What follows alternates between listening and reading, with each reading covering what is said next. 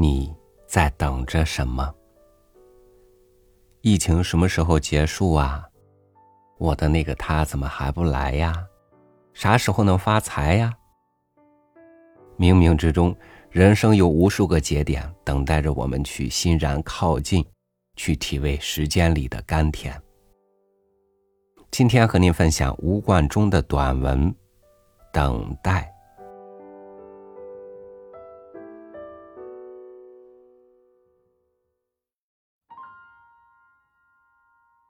约定此时此地相见，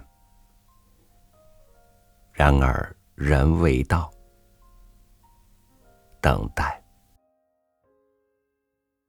月上柳梢头，人约黄昏后，是甜蜜的回忆或等待的惆怅。从等妈妈回来，到倚门望子。家家都在等待中，等待开花，等待结果，果子熟了，还等待，等待明年。邮递员给人们带来等待的谜题，如今满街大哥大，等待的已不是书信，等待集合，等待排队。等待通知，等待早请示晚汇报，等待废话连篇的报告会的结束，等待典礼开始，等待误点的航班。等待是贼，窃走人们的光阴。如果能用电脑统计每人一生中浪费于等待的长长短短的时数之总和，必大吃一惊。人命半条，然而不得不等待。中国谚语“欲速则不达”，法国谚语“必须懂得等待”。我故乡的老乡们说：“性急吃不得热粥。”守株待兔，嘲笑蠢人，但也因却曾有兔子撞到了他的怀里。才令他萌生了等待这一不费劲的非分之想，希冀在等待中获兔子的人，岂止守株者啊！小学生等待上中学，中学生等待上大学，大学生等待满意的职业、美好的家庭。人生是条长长的链子。等待是各环节链子间的纽带。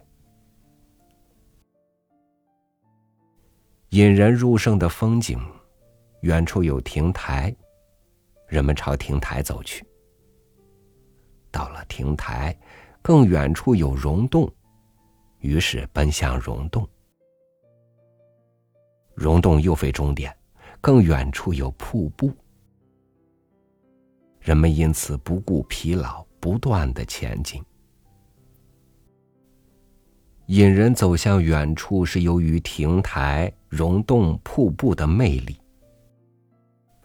人们在人生道路上不断付出等待，为了争取更美好的一个未来的景点。等待，寄予于希望，希望依偎着等待。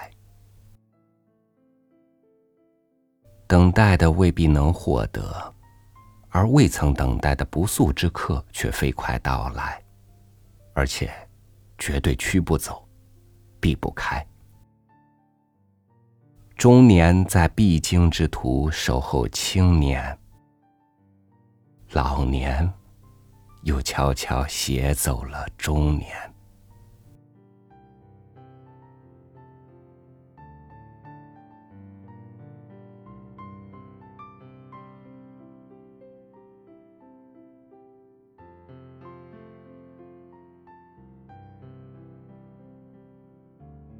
不必急，一切都像准备好的那样搁置在我们必经的路上。一方面，哪一个当下不是我们苦苦等来的呢？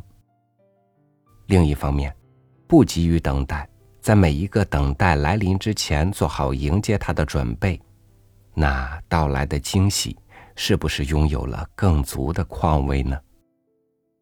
感谢您收听我的分享，我是超宇，祝您晚安，明天见。